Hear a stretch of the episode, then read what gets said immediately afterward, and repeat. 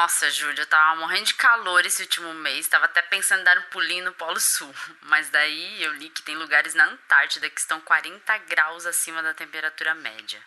Xi, estou vendo aqui. Bateram recordes de menos 11,5 graus. Teve até um lugar na costa em que fez aconchegantes 7 graus positivos. É, isso pode ter um impacto importante no nosso futuro e até no nosso presente. Vamos falar disso no podcast?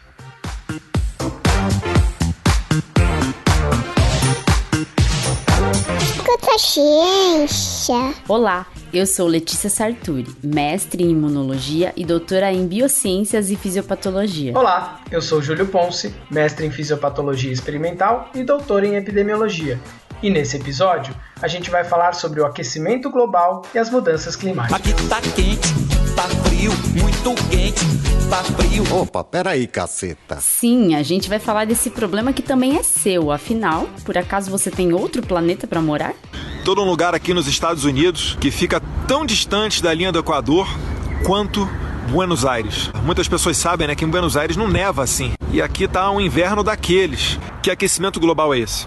Não deixe que o discurso, principalmente dos globalistas, matéria em cima de matéria, jogando essa mentira para vocês, que ela reste sedimentada como verdade. Você sabe a importância de calar a boca? Pois é, há quem não acredite, há quem não queira acreditar e há aqueles que estão bem preocupados. A gente vai morrer! Somos cientistas, então nem precisamos falar que, mesmo não sendo da área da climatologia, somos daqueles que estão preocupados. Sim, estamos e vamos explicar alguns pontos importantes para que você se junte ao nosso grupo dos preocupados e também possa fazer a sua parte e exigir dos governantes ações eficazes para o clima. Mas antes, vamos explicar alguns termos que geram confusão: os termos tempo e clima. Alô, pessoal! Finalmente mais um final de semana. Tempos felizes e vamos à previsão para amanhã em todo o país. Tempo refere-se às condições atmosféricas que ocorrem localmente em curtos períodos de tempo, de minutos a horas ou dias. Chuva, neve, nuvens, ventos, inundações, tempestades.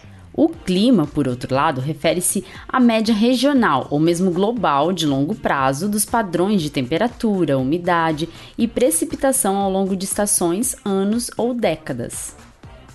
Escuta ciência. E o que é o aquecimento global mesmo? Vamos perguntar para alguém da área da climatologia? Oi, Karina, explica isso para nós? Eu sou a Karina Lima, sou bacharel e mestra em Geografia pela Universidade Federal do Rio Grande do Sul, atualmente estudante de doutorado com pesquisa em climatologia. Também sou professora em cursinho popular e divulgadora científica. Eu tento trazer conteúdo sobre mudanças climáticas no meu perfil do Twitter, também faço roteiros para vídeos sobre mudanças climáticas para o YouTube e faço parte do projeto O que você faria se soubesse o que eu sei, em que a gente tenta trazer informações sobre a crise climática e combater o negacionismo.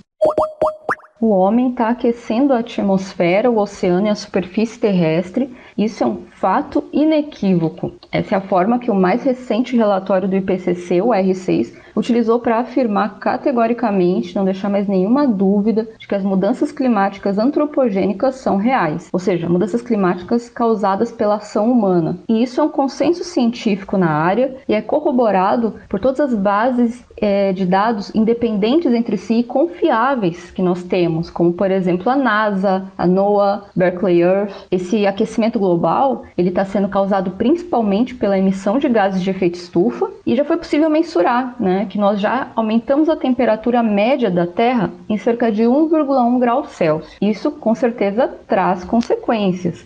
É, o sistema terrestre é complexo, tem uma série de componentes interagindo entre si, se retroalimentando, então isso modifica a dinâmica planetária, é, a gente vai ter modificação de padrões e mudanças no clima. Nós já estamos vivenciando isso, não é um problema para daqui 50 ou 100 anos. Nós já temos um mundo diferente do mundo de 1850 a 1900, por exemplo. Nós já temos mais eventos extremos e eles já são mais intensos também, principalmente eventos relacionados à temperatura, chuva e seca. E quando a gente pensa em eventos extremos, não tem como não pensar em desastres, porque o evento, o fenômeno meteorológico ou climático severo, junto a vulnerabilidades locais, é a receita para o desastre. E muitas vezes é a intensidade, é, o grau de vulnerabilidade é o fator é, principal para determinar a intensidade do desastre, quão danoso ele vai ser. Então nós temos que trabalhar em duas frentes, né? A frente local, a gente tem que cobrar do poder público por medidas para diminuir essas vulnerabilidades. Isso inclui, claro, investimento em infraestrutura, em pesquisa, na melhoria uh, do sistema de monitoramento e alerta, melhoria do contexto local, cada contexto é único e, claro, é essencial é, um foco na diminuição das desigualdades sociais, porque são as pessoas mais vulneráveis as mais afetadas pelas mudanças no clima. E claro, a gente não pode perder também o foco do contexto geral. A gente tem que frear o aquecimento global em curso, isso é um grande desafio. Nós temos projeções diversas, mas o melhor cenário que nós podemos almejar é o de 1,5 graus Celsius de aumento da temperatura média da Terra, que é um cenário pior do que o que nós temos hoje, em que nós estamos com 1,1, mas é melhor do que o mundo de 1,7, 2, 2 graus e meio de aumento da temperatura média da Terra.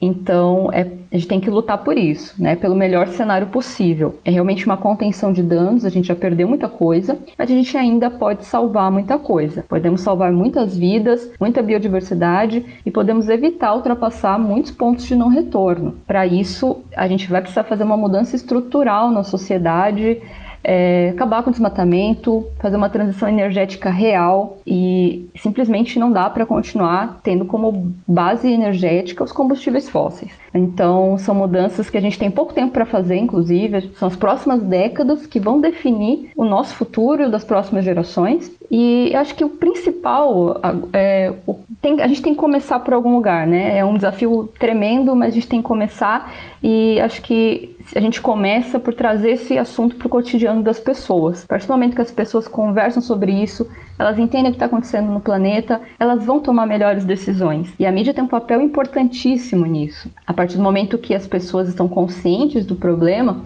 elas vão eleger representantes que se importem e vão cobrar pelas medidas que são urgentes e necessárias também. Escuta ciência.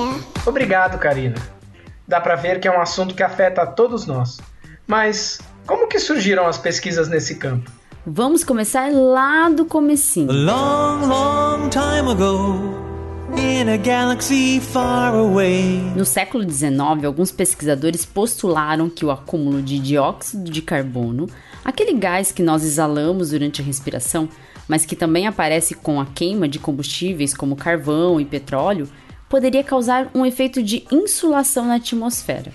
Outros gases também contribuem para esse fenômeno. Esse efeito, que também chamamos de efeito estufa, é como se a Terra fosse coberta por um cobertor de inverno, que impede o calor de se dissipar e causa aumento de temperaturas, de forma global.